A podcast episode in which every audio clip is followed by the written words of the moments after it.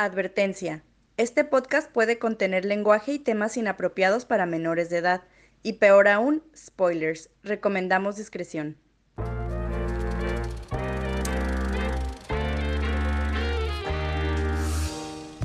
Hola, hola, bienvenidos a Cinemateurs, un podcast para fans de cine por fans de cine, donde discutiremos, examinaremos y analizaremos las películas más fascinantes, interesantes e intrigantes que nos ha dado el arte del cine. Mi nombre es Baltasar Abrego y están conmigo mis amigos Gabriela Castro ¿Qué onda? y Julio Cárdenas. Hola. Y les damos la bienvenida a este episodio de Cinemateurs, ya regresando en forma y en agenda y en tiempo, con mi dictadura, que es Interstellar, una película del producida, dirigida y escrita, no protagonizada ella, No, porque no estel- es- no estelarizado. No. no, no estelarizada. Por Christopher Nolan. Y tiene un muy buen cast de actores reconocidos como Anne Hathaway, Matthew McConaughey. Y hay otro que se me hace conocido, sale en los Juegos del Hambre también, que es el que matan así como, como los dos minutos de, de pisar un planeta nuevo. Ah, sí, el vato. Él sale en Hunger Games. Y no me acuerdo cómo se llama ese actor, pero a lo mejor ahorita producción me pasa el dato. Y también el que salió en Mi Simpatía, el papá de Anne Hathaway. Ah, Michael Caine, ¿sí es cierto? Sí, siempre. Es importantísimo. Y sabes que hasta ahorita me acaba de dar el 20 porque como sale, sale como pelirrojo aquí, ¿verdad? Según yo, Creo. pelo. No sé. Sí, lo vi de pelirrojo y me acordé que Michael Caine es el papá de Austin Powers también. Ah, También. también, sí es cierto. Anyway. Hay que poner a Steam Powers en la Sí. lista. Tu, tu, tu, tu, tu. Ey, Austin Powers es el Shrek de James Bond. Sí, estoy de acuerdo. Ah, Y literalmente es Michael Myers, entonces no puedo decir que no. Anyway. Y sí es cierto, también sale Matt Damon. Ligeramente más chunky de lo usual, pero sale Matt Damon. John Lithgow, el vato ese que les dije que era el de la tercera roca del sol, Ah, sí es cierto. cómico ese. Y Timothée Chalamet. Ah, sí, cierto, es el, es el hijo. Tim- Timothy Cham- Chalamet o whatever es el que acaba de salir en la película esta de Call Me By Your Name, donde se masturba con un durazno. Sí, sí, sí, sí. Déjalo salir de tu sistema, Gaby, antes de que, antes de que se nos contagie.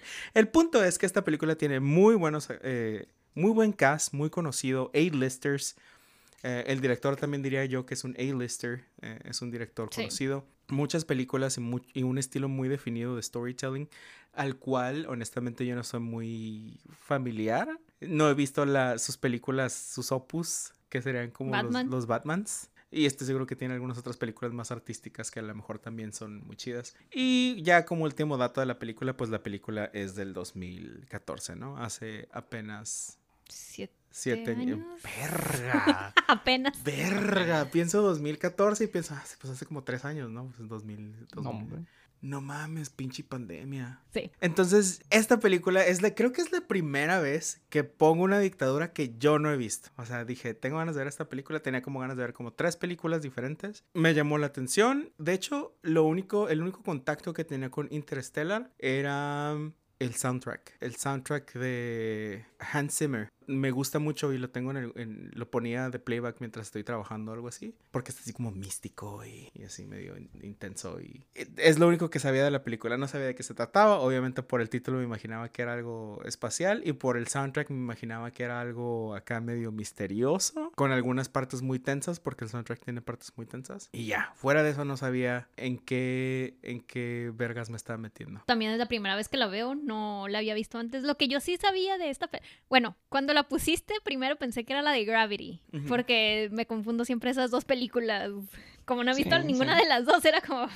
No sé cuál es cuál. Y sabía que en una parte iban a ir a un planeta donde el tiempo era diferente que de la Tierra y que regresaba con su niña, que ya era una viejita. Era todo lo que sabía de la película. No sabía que iban por un apocalipsis, no sabía qué chingados iban, no sabía absolutamente nada más. Sí, yo tampoco sabía. eh, yo nomás sabía que viajaban en el espacio y que estaba muy loca la película. Por muchos comentarios que habían hecho de que no, que está bien. ¿Tú no la habías visto? No. Ah, pensé que sí. Gravity vi. Eh, ¿Ves que me confundo con Y las según yo también, ¿tú también ya habías visto Gravity? No, ¿No? no, fuiste con tus papás a verla. Ah, pues yo me acuerdo haberla visto en el cine. Sí, por eso te digo, creo que esa fue, fue con tus papás porque yo no la vi. Que igual luego vemos Gravity porque pues Sandra Bullock igual, gay icon. Ya. Pero me han dicho, eh, eh, lo único que sé de Gravity es que está muy aburrida, pero entiendo la, la asociación porque cosas espaciales, A-lister, mujer y hombre. George Clooney, Sandra Bullock en Sí. Gravity y Matthew McConaughey y Anne Hathaway. White people, white people. Sí. ¿Calificaciones? Que de hecho, quiero agregarle una dinámica a esto. Oh, interesante. Decir A ver. nuestras calificaciones Ajá. y llegar hasta el final del episodio con el, o sea, los argumentos que vamos a presentar a nuestras calificaciones tienen que tener también como el, el objetivo de que tú cambies tu calificación. Oh, ya, ya, I like it. Sí, de hecho yo también estaba pensando algo parecido, entonces sí, Sí. me agrada. Sí, ok. Mi, Digamos la calificación inicial. mi calificación inicial va a ser así, gut reaction 8.5. La mía es 7. Eh, un 8, sí.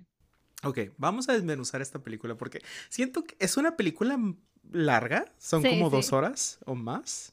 Más, creo que sí. Y hay muchos temas que ahorita están de moda porque siento que la generación Z puso de moda la, este, la astronomía junto con la astrología, junto con los misterios. junto- Todavía no es Gen Z, porque a- recuerda que han pasado 7 años. No, pero hay algunas cosas muy especiales donde puedes interpretar algunos de estos temas que se ven en la película, o al menos yo así lo hice, donde que explicaría otras vidas o esto de que ay es los, ser- los seres hay seres en otras dimensiones o, o que el- hay más dimensiones y que hace- vibra en otra dimensión es, so- esos- esas cosas new agey son muy Gen Z siento yo Bueno, Estoy es que... seguro de que si hubiera físicos teóricos escuchando, es como que. mm, Ajá, ya pero los es- hubieras perdido el momento. es algo de lo que hablan en la película No, pero pues es que es más por, como dice Julio, es más por teorías reales que existen, no, no necesariamente por New Age y así. Sí. Estoy de acuerdo contigo. En sí la película es un sci-fi. Sí, sí, sí. Y tiene muchos, tiene varios sci-fi tropes. Desde Hay que salvar a la Tierra. hoyos negros. eh, Mm, mm. No. hoyos negros. Viaje, eh, viaje en el tiempo. Viaje a otras galaxias. Wormholes. Todo ese tipo de cuchunfletas. de- es, es que es- cuchunfleta para mí ya es la palabra que me robé de ti para explicar cualquier cosa que No, pero cuchumflet es algo mecánico, güey. No es como algo. Es que es, un, es que es un mecanismo Sí, exacto. de... Buena salvada. Sí, es un mecanismo de explicación de un tema, ¿no? Ah, sí, es que mira, el, el hoyo negro va a doblar el espacio y vamos a pasar hacia la otra Usando galaxia. la. Ese es, es un mecanismo cuchunflético de... Cuchumflet, para explicar el viaje interestelar, ¿no? digamos. Eh, Sí, sí, el tema apocalipsis. Hay, mu- hay, hay muchos tropes y hay algo que me gustó mucho de la película. Es que me da esta sensación de horror cósmico. No es una película de horror, Sí, sí, sí. pero tiene elementos de terror cósmico. 100% de acuerdo.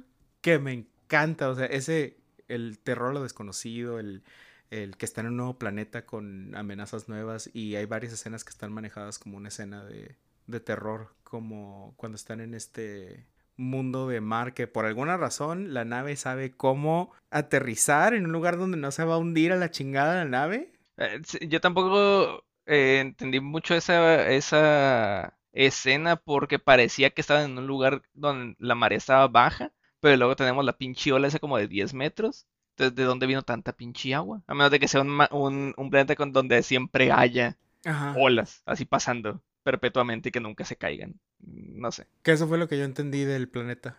Pero está bajito el mar. Pero está bajito el mar. Entonces como que toda la masa del agua está siempre moviéndose. No sé. Supongo. No sé. Yo tampoco sé qué onda, digo, yo también lo hubiera podido explicar de que, ah, no, pues es que la nave espacial tiene un mecanismo para aterrizar en pinche agua. Pero luego ellos estaba- se bajaron y empezaron a caminar. Ah, sí, Eh, cierto, sí, cierto. I don't know.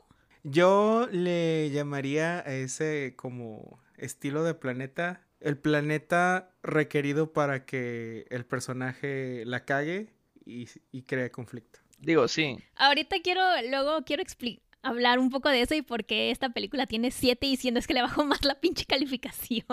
Porque Ok, ya para, o sea, sí está, me pareció bastante entretenida y todo, pero ya para el final, para cuando ya están en el segundo planeta, de repente tuve así como que una iluminación y me di cuenta que esto es un pinche, una película masturbatoria para un white male middle age cis man.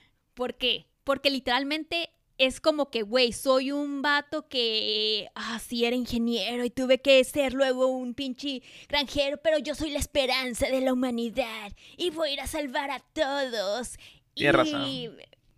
o sea, me di cuenta cuando el personaje de Anne Hathaway fue de que es que quiero ir porque amo a esta persona y tal vez sí estoy siendo emocional. Me pareció muy fuera de personaje, muy como un hombre escribiría a una mujer, de esos when man is writing a woman. Y fue cuando me di cuenta, güey, es que esto es nomás para el vato. O sea, el personaje de esta morra está escrita nomás para el vato. Para que ella la cague, para que el vato la tenga que rescatarla, para que el vato tenga que como que ser White Knight, que sea el héroe.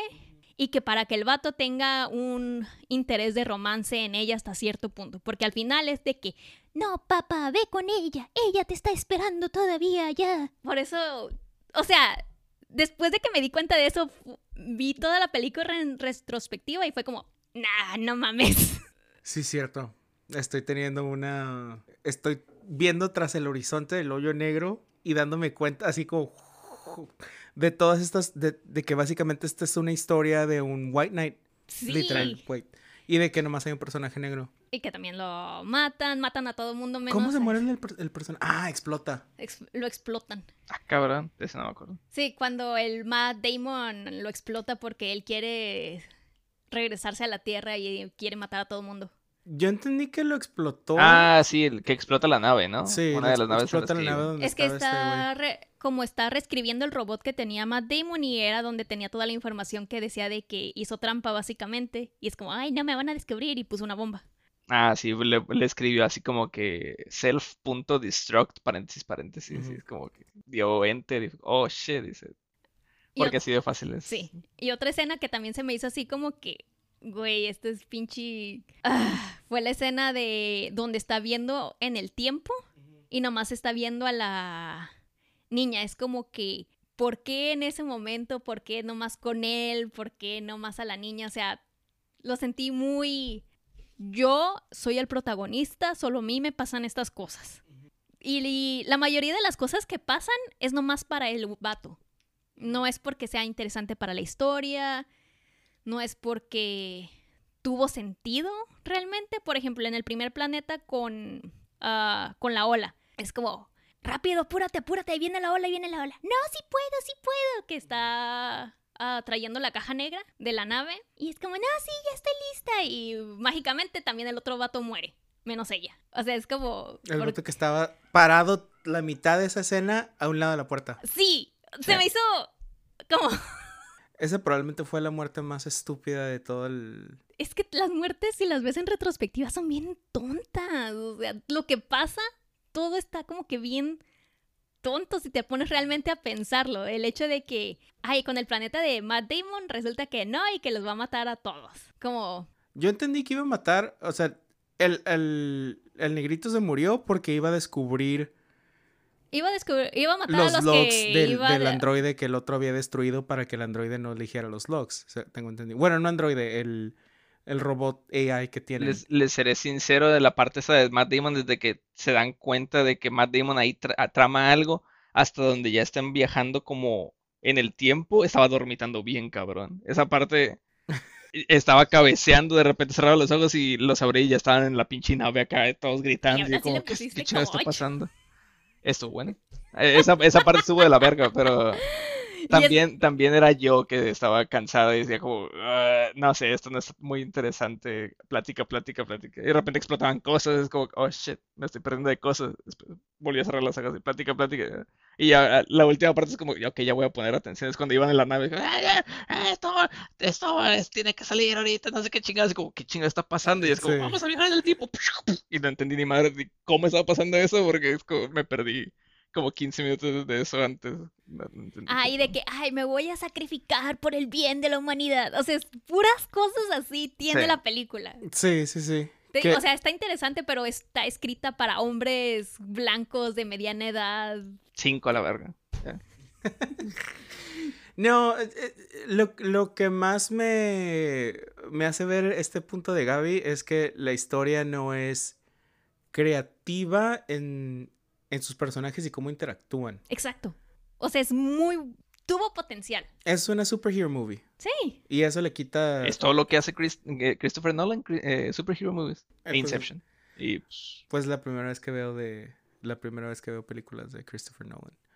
Pero bueno, ya después, ya después veré otras películas de Christopher Nolan y podemos ver si esta es siempre la narrativa que trae él. Entonces, es, este aspecto del storytelling sí me está así como haciendo caer en cuenta de que sí está medio lame, pues sí está medio chafilla. yo creo que esta película no está hecha realmente para personaje, no, no está hecha para los personajes, está hecha muy poco para la historia, está hecha para comprobar que se pueden hacer películas acerca de teorías físicas en las que no, no se sabe realmente qué, qué pueda pasar, como para decir como, ¿sabes qué? Se me ocurrió, siempre me han llamado la atención los, los hoyos negros y qué pueda pasar en la teoría de relatividad de la chingada. Me voy a traer un pinche físico, un doctor en, en esta madre, un experto, y vamos a hacer una película en conjunto. Y entonces todo esto es un ejercicio de, ah, sí, mira, el doctor le explicó los, los hoyos negros a, a este güey, cómo funciona la teoría de relatividad, los viajes en el tiempo, espacio, bla, bla, bla. Y el Christopher Nolan es como, ah, ok, chingón. Y empezó a escribir esa madre. Es como que sí, así funcionaría. ¿Y cómo vas a meter una historia en eso? Pues un vato salva la tierra porque se está muriendo. Fin. Yo creo que todo esto es, es, está hecha para no comprobar, sino como para jugar con los temas de la relatividad y temas físicos así muy avanzados, big brain. O sea, creo, ¿tú piensas que es más bien una exposición de estos temas en Sí, filme? sí, definitivamente. Porque, o sea, tú ves la trivia y de todas, casi todas son de que el doctor Kip, eh, este, Kip. Thorne. Kip Thorne ayudó en ese. El doctor Kip Thorne, no sé qué chingados. El doctor Kip Thorne.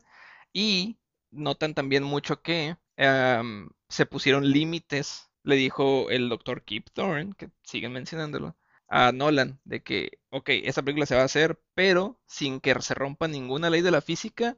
Y sí, eso es parte de la trivia. Sin que se rompa ninguna ley de la física y todos los tal vez podría pasar esto y la fregada van a ser como stretches a, lo mucho.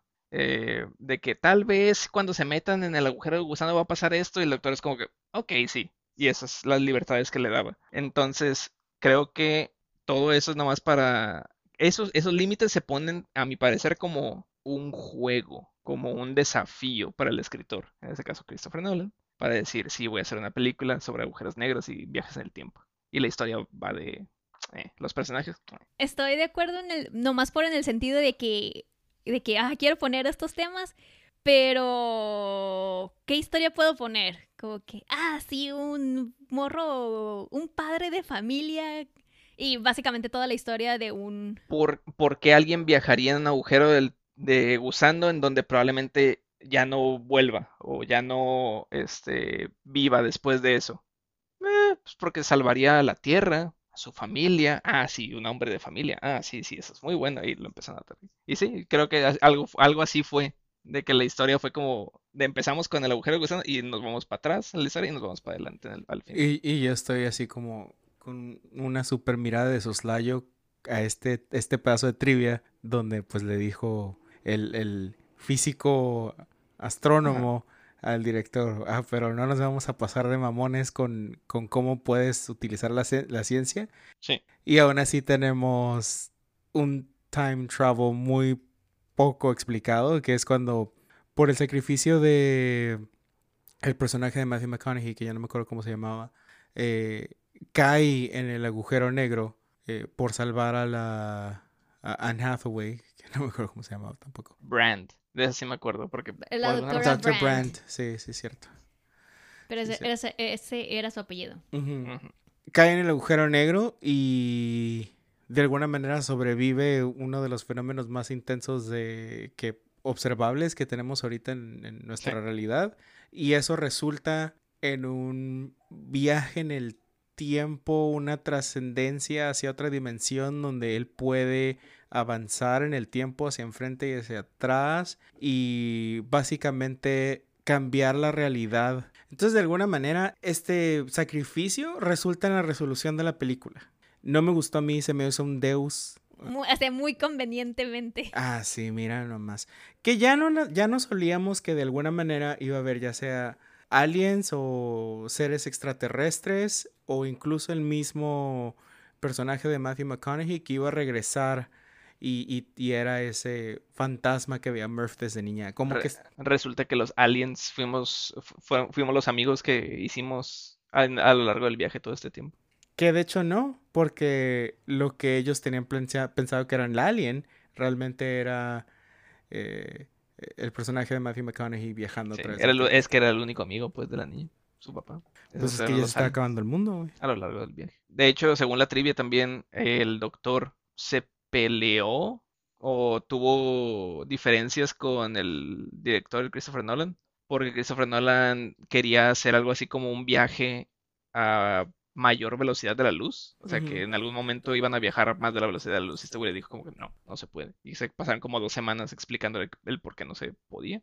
Entonces, creo que todo esto de, güey, viajes en el tiempo, qué chingados, se lo sacaron de la manga o se lo permitieron porque literalmente nadie sabe qué chingados puede pasar si cruzas el Event Horizon, el horizonte ese de los, de los agujeros negros. Entonces fue como, pero podría pasar, doctor. Y el doctor es como, supongo. Y es como, a huevo, sí, lo sigue escribiendo. Y podría viajar en el tiempo, cinco dimensiones. Y el doctor es como, no creo, pero no lo sabe de ciencia, ¿es cierto? ¿Verdad que no? Pues supongo que no, es como, chingada madre, No puedes probar que sí, no puedes probar que no. Ajá, chingada madre, Christopher. Es como, a huevo. Y se puso a Ah, escribir ah, mamadas. ya me acordé de- esa parte. Nunca entendí qué números le pasó a la niña, a la Murph, que mágicamente hizo que pudieran salvar al planeta. Es como que, ah, sí, es lo que hay detrás del agujero negro, pero ¿para qué ocupaban saber qué había detrás del agujero negro? Era el número que ocupaba para la cochunfleta. Sí, literalmente es como que me falta una variable en mi, en la pinche constante esta del doctor. Yeah, but Y es como que? X, ah, es cierto. Ya, fue como, el, el, este güey le pasó un número mágico y ya con ese número mágico se resolvió la... Pero la ¿para pinche- qué era la ecuación? O sea, es... Porque se supone Nunca que... explican, que en la colonia que estaban, estaba, ni siquiera estaba en ah, cruzando el, el agujero de gusano, estaba cerca de... De Júpiter. Ajá. O sea, en todo este tiempo pudieron haber hecho eso porque, nun- porque estaba cerca de Júpiter. Lo que yo entendí en base a ese, a ese plot point, que de hecho no me gustó, es que aparentemente el, el papá de la doctora Brandt, que aparentemente es el líder de la NASA, todo el mundo lo idolatra, estaba tratando de resolver esta ecuación para poder, creo que, creo que, creo haber escuchado esto, harness gravity, ¿cómo sería? Ponerle un arnés sadomasoquista a la gravedad. No, No. definitivamente no. No, Obtener el ensillar. poder de... eh, Sí. ¿Cuál, es, ¿Cuál sería el término? de- Explotar el poder de la gravedad, supongo. Sí. Sí, básicamente. Para poder transportar a la humanidad o a los humanos que quedaban. Creo que sí, porque todo, todo este problema de que no podemos viajar a este, el planeta del agua, creo que también el problema era la gravedad. Creo que en todo momento la gravedad era el enemigo, de que, ¿Ven por qué no se debió haber llamado Gravity esta película en vez de la otra? ajá, hubiera tenido más, más tiempo, Más tiempo, más sentido. Ajá. Más gravedad, más espacio. Ah, ahora sí hubiera tenido más sentido. Porque sí, por alguna razón es como que teníamos que resolver la ecuación de la gravedad o algo así. Que al final de cuentas resulta que el doctor, según esto, ya la había resuelto, pero no descubrió que el resolverla no iba a salvar a la humanidad. Pero después la Merv dijo, ni mergas, tú la resolviste mal, entonces yo la voy a resolver bien. Y lo que el papá de alguna manera le permite establecer esta colonia cilíndrica en... eh, eh, es... No, no entiendo, no. Si alguien, si alguien entendió el plot ese al final, por favor, nos manda un correo, una videollamada, un mensaje. Hasta ahorita me acaba de caer el 20. Aunque bueno, ustedes, tú no has visto Inception, supongo. Pero este güey, el Christopher Nolan también hizo Inception. Y en, y en Inception también se hacían las pinches paredes y los caminos así como verticales. Como en el, en el planeta este, en, en la colonia donde están. Está que en el era como universo cilíndrica. entonces. Y también se parece al pinche aro en Elysium, la película esta, que era como un, un aro, como el de Halo, el videojuego Halo. Es un pinche aro, y adentro de ese aro vivían las personas de la Tierra acá, las blancas, las ricachonas que podían, porque la Tierra se había hecho un, un, un pinche vertedero de basura como en esta película, y en Elysium también salía Matt Damon, güey. ¿A qué viene todo esto? No sé, pero son muchas coincidencias. Yo solo sé que lo posiblemente se lo robaron del anime, específicamente de Mobile Suit Gundam, porque así son las colonias espaciales de Gundam. Tal vez, tal vez. Ninguno de los temas que propone esta película son nuevos. Son, son tropos de, ci- de ciencia ficción. Sí, pero circulares, ese pedo. Sí, pues por eso. No sé, mira, yo no he visto Gundam, pero estoy seguro que muy pocas de las cosas que vimos ahí son originales a esta película. Quería hablar hace rato del pacing de Ah, sí, sí, sí. la película. Se me hizo innecesariamente larga. Sí, Me gustó, pero también. parte de la trivia es que el primer, la primera nave espacial de una película que se llama Interestelar, que por lo tanto se va a tratar de, de viajar entre galaxias o entre estrellas, sucede 43 minutos dentro de la película. Yo no lo noté, lo cual probablemente es algo bueno, pero toda esta primera sección de la película, donde están en la granja, de perseguir al dron, de eh, lo que sabemos de cómo se está acabando el, el mundo y del apocalipsis, de que los humanos van a valer verga. Todo eso dura 43 minutos. Lo sentí más corto, Sí. pero es cierto. Hay muchas cosas que tampoco entendí con respecto a eso. Por ejemplo, ah, lo del dron que mágicamente aparece y es como, no, sí, es un pinche dron de no sé dónde, la chingada, y que nos va a ayudar y que no sé qué. Es como, ¿de dónde salió ese dron? ¿Por qué salió ese dron? No entiendo. Y luego de que, nada, de que el maíz ya no se va a poder plantar y de que antes se podían plantar otras crops, pero ya no se está pudiendo. Y así de, pero ¿por qué? ¿Qué lo está impidiendo? A lo que entendí era por un blight, que blight es básicamente decir como una plaga. Sí. Ah, Ok. Y aparentemente tenía que ver también con el cambio de la atmósfera de la Tierra que se estaba nitrogenizando más. Mm, mm. Ara, ara. Ara, ara. Entonces, eh, es cuchunfletas, es, es cuchunfletas en todos lados. Eh, el mundo está acabando por esto y, eh, tenemos, y ya no podemos hacer esto por esto y nos vamos a morir por esto y por esto. Todos son como explicaciones muy, muy en tu cara. Hay mucha exposición que tienen que darte dentro del diálogo para que no se sienta así como que el mundo se está acabando y por esto y por esto y por esto, porque aquella vez, bla, bla, bla. Que hay, que hay películas que hacen eso como The Last Airbender, que te dice toda la historia, entre comillas, en, en diálogo. No existe esa película, no sé cuál película estás hablando. No debería de existir. Pero ese es, ese es uno de los errores que tiene esta película, ¿no? Estás viendo lo que está pasando y Katara te está diciendo, la tribu del aire llegó. Anyway, esa es otra película que nunca vamos a ver. No, No. No sé cuál hablo. prefiero ver otra vez The Room. Mínimo The Room no embarró de caca algo tan hermoso, ¿no? Exacto. 10 diez, diez pesos cada quien a, a la jarra. sí, sí. Mi punto es que algunas de las formas en las que la película nos da eh, este los hechos científicos, el pacing de la película, también esta escena del final y toda esta parte del Tesseract al final se me hicieron innecesariamente largas. También eh, el desenlace de la, de la película también está innecesariamente largo. Esta escena donde se va a buscar a la Brand y no vemos si la encuentra o no, también está medio extraño. Y- o sea, viéndolo en retrospectiva, pudiendo usar los elementos que les dieron los el físico este. Si hubiera sido más una película de, ok, el apocalipsis, bla, bla, bla, bla, bla, y cómo reconstruyen la colonia, cómo construyen una nueva civilización en estos planetas, creo que me hubiera gustado más ver esos, esos retos. Jijiji. Bueno, ver esos retos que ver a un vato siendo pinche White Knight. Sí, estoy de acuerdo. Porque está muy trillado ver al, al hombre blanco ganar. Y no solo ganar, sino... No solo era un hombre blanco, sino también era un hombre gringo blanco. E- e- En un mundo postapocalíptico donde ya no importa si es Estados Unidos o no. Y no, aparte me da cura de que es que tú eras el mejor ah, aviador y te necesitamos a ti y solo tú puedes lograrlo. Y es como, no, pero tendré que dejar a mi familia detrás. Pero el, el futuro de la humanidad está en tus manos. Hazlo por la humanidad, hazlo por tu familia. Sí. Como, like, ugh.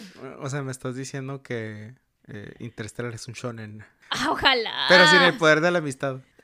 Ojalá fuera un shonen. Porque si fuera un shonen, probablemente los otros personajes hubieran tenido algo que hacer, ¿no? Sí. Para empoderar al protagonista. Ok, ya, ya hablé mucha mierda de esta película. O sea, eh, parecería que no es un 8.5 para lo que estamos hablando ahorita. Pero las cosas que sí me gustaron, las actuaciones. Sí.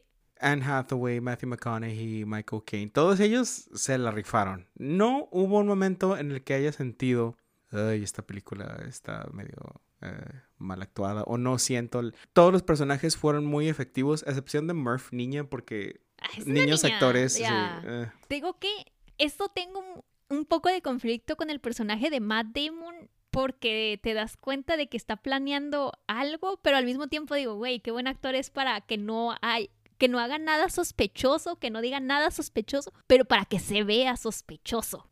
Es como esa línea delgada. La forma en la que hablaba, ¿no? Te decía, este, este Hay, algo, hay este algo. sí. Sí, sí, sí, pero es tan sutil que digo, wow, o sea, no sé qué hizo que para que me diera esos vibes, pero me dio esos vibes y pues mis respetos. Y ese es mi punto. El, el- a pesar de que el pace estuvo lento y, y demás, la actuación me hizo comprometerme con los personajes al grado de que cuando estaban en peligro me emocionaba o, ay, ¿qué va a pasar? La chingada. A pesar de que el desenlace no fue el mejor, disfruté mucho este, esta montaña rusa emocional en la que me pusieron las situaciones a las cuales sometieron los personajes. Y el soundtrack va con eso también. Sí me gustó este. Es un soundtrack muy abrasivo. De repente se ponía muy brillante con muchos sonidos de campanitas y, y se ponía así como bien... Honestamente el soundtrack me vino y me fue, es como no lo recuerdo para nada. Sí, lo, sí, lo es. Es que... Es que tú, tú lo estuviste escuchando, por eso es como que, Ajá. ah, esta canción me suena, esta canción me suena, esta canción me Y, es suena. una can- y son canciones muy repetitivas porque es un soundtrack. Pero a lo mejor yo diría que es un buen trabajo el que hizo el soundtrack porque no fue lo suficiente para que ustedes lo notaran, pero sí lo suficiente para que ustedes sintieran la emoción de la Sí, sí, escena. sí, lo amenizó, o sea, se integró muy bien. Sí, no fue, no fue el protagonista del, de la Fue un escena. buen acompañante. Así es, un buen vino con un, no sé, ¿con qué se acompaña el vino, Julio? Con Quesos. un queso, Sí, queso plus. normalmente. sí. Estuvo muy mal. Esas son las cosas que me gustaron de, de, de la película. Ya lo demás son teorías mías de que los fantasmas podrían ser personas también de, de estas dimensiones atropadas en ese Tesseract eh, del futuro. O sea, esto explica muchas cosas, time loops o vidas pasadas o de vus o, o cosas así como más supernaturales, no tanto sci-fi, que caberían dentro de este dentro de esta filosofía que ponen estas, esta película. Otra cosa que me gustó y después no me gustó es que al principio la película se ve muy científica. El primer lanzamiento de cohete, cuando salen de la Tierra, se ve muy parecido a lo que ya conocemos en la realidad como un lanzamiento de un cohete espacial, lo cual me hizo creer, ah, ok, va, va bien, ¿no? Va, quote unquote, científica la película. Realista. Realista, exacto. Y luego llegamos al planeta de agua y la nave despega en, en horizontal, a madres, y no es una nave potente. Y aparentemente la gravedad estaba más fuerte en ese, pa- en ese planeta también. Y, y no es una nave... Es, Creo que no era la gravedad la que estaba más fuerte, sino que estaba más cerca del... ah, ¿Del hoyo? Ajá. Pero, ta- pero también había más gravedad, porque literalmente dijeron como que había como 30% más de gravedad Mm. ahí. Por eso cuando la pichi doctora, es- la Brand, se cae y se queda como tortuga y de que no me puedo levantar acá toda Ah. pendeja, aunque no estuviera boca arriba. Era como que, ay, me caigo y estoy, ¡Ay, me caiga! ay. Y nomás Ay, estaba ahí atrapada. de rodillas, ay, no me puedo parar. Sí, se vio muy pendejo eso. Sí, pero estabas hablando de cosas positivas. Ah, bueno, eso dijiste que lo que primero te gustó y luego no te gustó, ¿no? Sí, porque ya cuando llegamos a este punto y más adelante se empieza a poner cada vez más fantasioso y menos sci-fi. Más futurista de lo que queremos que las naves Pues al sean, más- contrario, más, sci- science fiction, se, se vuelve más Más fiction. fiction y menos science. Sí. Así es. Ajá. S- Resolvimos el problema. Sí. Y eso me gustó al principio. Sí, yo también. Y luego al final cuando vemos que sobrevive íntegramente como una persona y después es escupida a la realidad en su traje eh, de astronauta sin morir y lo recupera una nave espacial, creo. No sé cómo vergas estuvo ese, ese final, que sobrevive sin ninguna... Yo me, yo me hubiera esperado que después de esta, at- atravesar el hoyo negro, eh, salieran con la explicación de que pues este hombre ya está en otra dimensión o pudo interactuar con el tiempo en este Tesseract porque ya era un ser no físico. Creo que ibas a decir que salían llenas de caca, pero sí, coincide. ¿De dónde salió la caca? Ah, negro. Obviamente. sí, o sea, si entras un hoyo negro a lo mejor, bueno, Ya no sé, tú dime. Ahí a lo mejor, el a lo mejor puede ser posible porque no sabemos qué chingados pasa. A eso, a eso voy, a eso iba a ir yo, que es como todo esto puede ser posible. Sí, pero si desmadró el hoyo negro la nave, ¿cómo no se desmadró el cuerpo de esta persona? Me hubiera Ah, sí. gustado más que, ok, sí, el vato de alguna manera su conciencia trasciende y puede interactuar con el tiempo como lo hizo y ser el héroe de la película, pero fue un sacrificio y no sobrevive porque pues eh, entró en hoyo negro, esa madre lo desmadró y a lo mejor su conciencia ya era una con el pinche universo y la chingada. Yo creo que también, aunque sea muy, aunque quiera ser muy apegado a la ciencia y ciencia ficción y la chingada, sí nos hablaron y te dieron el ejemplo de que existían unos seres superiores Sí. y que por alguna pinche razón somos tan especiales para estos seres que salvaron a este hombre blanco que se sacrificó por su familia, por su amada, por su tierra y le dieron una segunda oportunidad. Le dijeron, lo trajeron de la manita y le dijeron, mire mijo, así se maneja en esta pinche habitación, todo esto es infinito, pero solo puedes ver a tu hija. Encuentra el momento en el que ella te va a hacer caso y mándale el- lo que tú quieras, coordenadas en binario y en pinche clave Morse, lo que quieras. Por alguna pinche razón. Sí, Y nomás te vamos a mostrar esto porque esto es lo que necesitas saber. Y después de que lo cumpliste, ah, muy bien, sí, aquí está tu premio, te regresamos a tu, a tu realidad. Y ya. O sea, en ese sentido, es lo que más pendejo se me hizo, que es como, sí, hay seres, que desde un principio te decían, hay seres, pero después te dijeron, no, no hay seres, porque era, era el vato este viajando por el tiempo y el espacio. Pero después te dijeron, creo que sí hay seres. Porque entonces, ¿cómo explicas que haya regresado? La, el AI dice, los veo, Sí.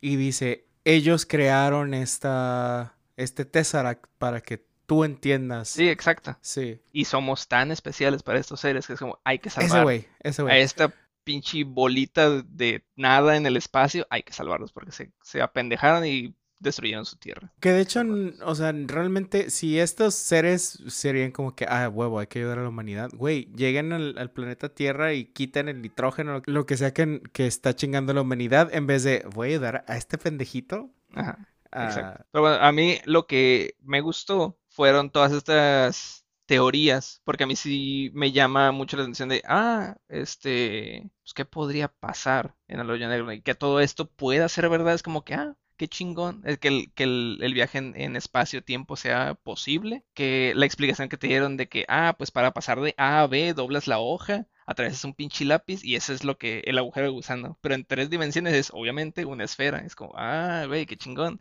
Este, Eso estuvo chingón. eso estuvo chingón. Pero lo que sí también había escuchado yo antes era que, pues, nadie sabe qué chingados hay detrás del pasando el, el Event Horizon. Pero lo que sí saben, teorizan los científicos, es que acercándote al Event Horizon, va a haber un momento en que todo va a ser tan denso, todo va a traer hacia adentro, que inclusive el- la luz, el, inclusive el tiempo y el espacio pueden- van a ser atraídos. Y supuestamente hay un, hay un fenómeno que es espaguetificación, la mejor manera que, en- que encuentro. sí, Es lo como había escuchado. debería de todo hacerse espagueti, debería de hacerse infinitamente largo hacia el hoyo negro. Entonces yo esperaba que en algún momento los fueran a poner así como que shh, alargándose, alargándose, alargándose y de repente es como que ya lo cruzaron, es como, ah, ya, ya todo, todo fue. Pero no, fue como turbulencia, estamos pasando por pinches, este, los- el bache de acá de atrás de mi casa. Ah, ya, ya pasamos el- el- los baches. O sea, un tijuanense pasa ese hoyo Ajá. así como, eh, ni pedo. Vamos a la presa. Vamos por una. Ya, ya, ya pasó la, ya pasó, ya llegamos a la presa. No, eh, aquí fue como, eh, sí. Entonces, este, yo esperaba más de, eh, de eso que si supuestamente ya está como, ah, eso es lo que podría pasar, a menos de que este doctor sea como que, no, yo no creo que eso es lo que pase y vas a poner en la película lo que yo creo que eso pase.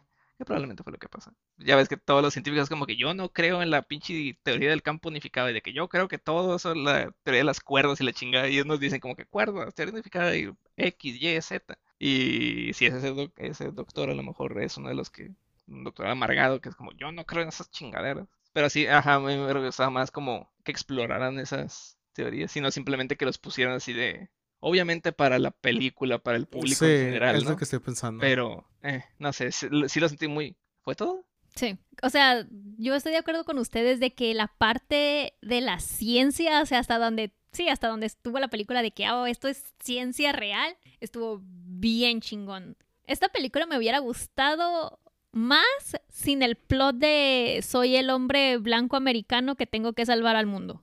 Si le hubieran quitado esa parte del plot, 10 de 10, la verdad. Un, no sé, un equipo de científicos que tienen que rescatar al mundo de varias nacionalidades, me hubiera gustado mucho más, que hubieran explorado eso como un equipo realmente unido y que el enemigo no hubiera sido ellos mismos, sino los elementos de que ah, hay que trabajar todos en conjunto porque viene una pinche tormenta, algo así en vez de ay, me van a traicionar y por eso explotaron y mataron a todo mundo.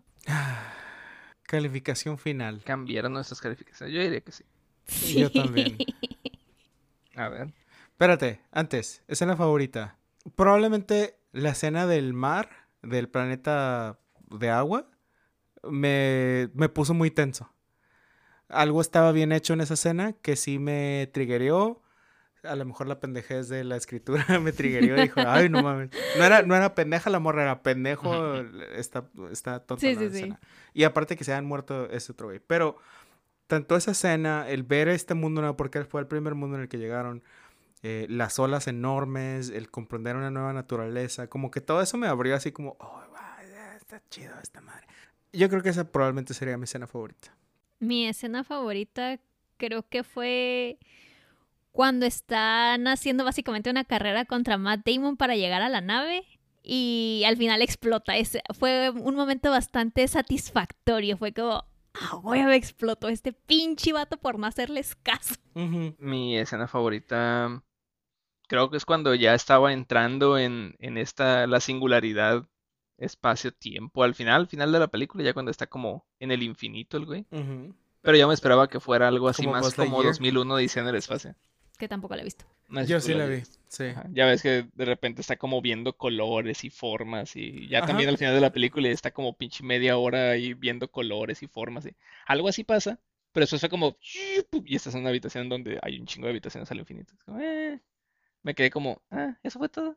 Entonces, pues sí, es mi, Acabas de spoilerearle a cualquier persona que vea esto que no haya visto este. Space Odyssey. Pero de todos modos Pero- no entiendo qué está pasando, entonces Ajá, no, me, no me Y aunque preocupa. la veas, no entiendes qué está pasando. Es que suena, no sé, yo lo tomé muy metafórico, no sé, no sé. Calificaciones. ¿Cómo cambió esa discusión? Espérate, ¿dijiste cuál era tu escena favorita? Sí, Acabo de decir mi escena favorita. Esto se va a quedar en el corte. Ok, me desconecté, me fui, Sí. trascendí, Ajá. estuve en otra dimensión ahorita. Ok, A ver. mi calificación final. Sí la voy a bajar de un 8.5 a un 7.5. de creo que le había dado 7, la voy a bajar a un 6.5. ¿Y sabes por qué le voy a quitar ese punto 5? ¿Por qué? Porque no hubo chichis. También. No, pero porque al final le dieron una casa que era un museo. Vas a vivir en esta réplica de tu casa que es un museo. Sí, qué tontería, por eso le voy a bajar punto 5. Sí. No solo eso, pero yo también, yo, yo me voy a, yo me voy a subir al tren del, del mame de bajarle punto 5 en, en tu punto 5 que le bajaste, porque al final se sube en una nave, en un dock que se ve muy Star Wars. Y eso ahí ya fue así como que esta madre ya no. Entonces, ¿siete? No, no, no, yo, yo- Por eso digo, ¿En el, siete- en el punto 5 de que bajó Gaby, yo voy a decir, sí, este también está bien pendejo. Sí, yo también le voy a bajar un 7 la calificación. Me- me- eh, no, no le bajo más porque sí me gustó la película. Eh, está bien realizada y Sí, todo, o está sea, bien no, chingona, no es pero está muy pendeja. no es una calificación reprobatoria porque está entretenida, pero pudo haber sido mucho, mucho, mucho mejor. Te hace pensar también. Sí. Entonces tenemos un efecto Cinemateurs, 7.5, 6.5 y 7. Sí. Promedio de 7. Sí, exacto. El efecto Cinemateurs. No puedo creer que le hayamos dado la misma calificación a Interstellar que a mi simpatía. Y eso que mi simpatía sí me gustó más. Pero es que el Pero plot bueno. está más en. Pero no- es que no también- ciencia. Son Yo, diferentes yo le bajé, yo le bajé como dos puntos a mi simpatía. O sea, de, de la calificación más alta yo le di 6. Pero baja. Es que son diferentes, diferentes. cosas. sí, es como, ay, güey, ¿qué calificación le das a la mejor pizza que te has comido? Versus... Que le, das una empanada. Ajá, sí, no, pues esta empanada a lo mejor en un rango de empanadas, esto es un 8 de 10, pero no se compara con la pizza que es un Sí. 8. Sí, sí. Yo sí entendí. No, pero digamos que sí. Ok, ah, En fin, si ustedes están de acuerdo o en desacuerdo, o les gusta más la pizza que las hamburguesas, o no sé, eh, pizza con piña o pizza sin piña. pizza. ¿Con X o con Z? Manden un correo a cinemateurs, ar- cinemateurspod, arriba, arroba, Arriba, arriba, ándale, ándale. Tercera, tercera, vamos, tú puedes.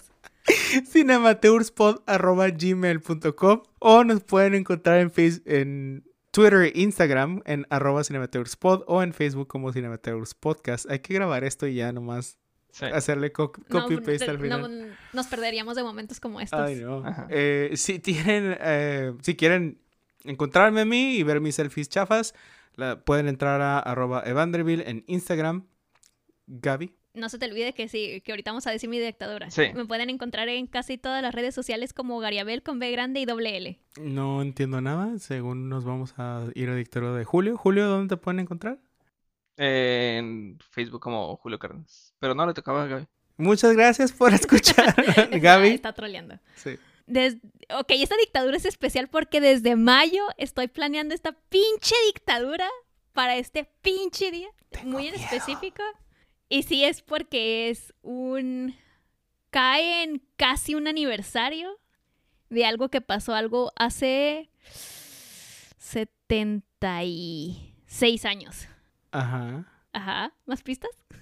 A ver, espérate. Es que para mí 76 años es el 1930, entonces tengo que ajustarle los 20 años después de los 2000. 1950 y algo. Vamos a ver la tumba de las luciérnagas. ¡Bingo! A la verga. Ay, no. Por eso traje Saquen sus ok. Entonces vamos a ver la tumba de las luciérnagas. No de... está para streamear en, un, en ningún lado. Ajá. Yo la compré desde mayo precisamente para este día. Muy bien. Ah, pero creo que está a la renta en varios lugares. Pero no estoy segura. En el Blockbuster, en el videoclub. Igual en Amazon la pueden ordenar. Yo así le hice, la ordené por Amazon, el Blu-ray, o comprarlo. Imagino que tal vez en Sanborns lo vendan. No creo. Es, es- la tumba de las luciérnagas es una de las películas más, os- más... Obscuras de Ghibli. Y quería decir oscuras, de así como de... De que casi no se conoce, pero también es una de las Sí, más... sí, sí. O sea, en tristes, ¿no? general, de Sí. todo. Saquen sus Kleenex, prepárense. Ah. Y por eso. Y nos Ah, vemos en el próximo episodio de Cinemateur. Muchas gracias por escucharnos esta, eh, este episodio y que tengan un bonito día. Bye. Bye. Bye.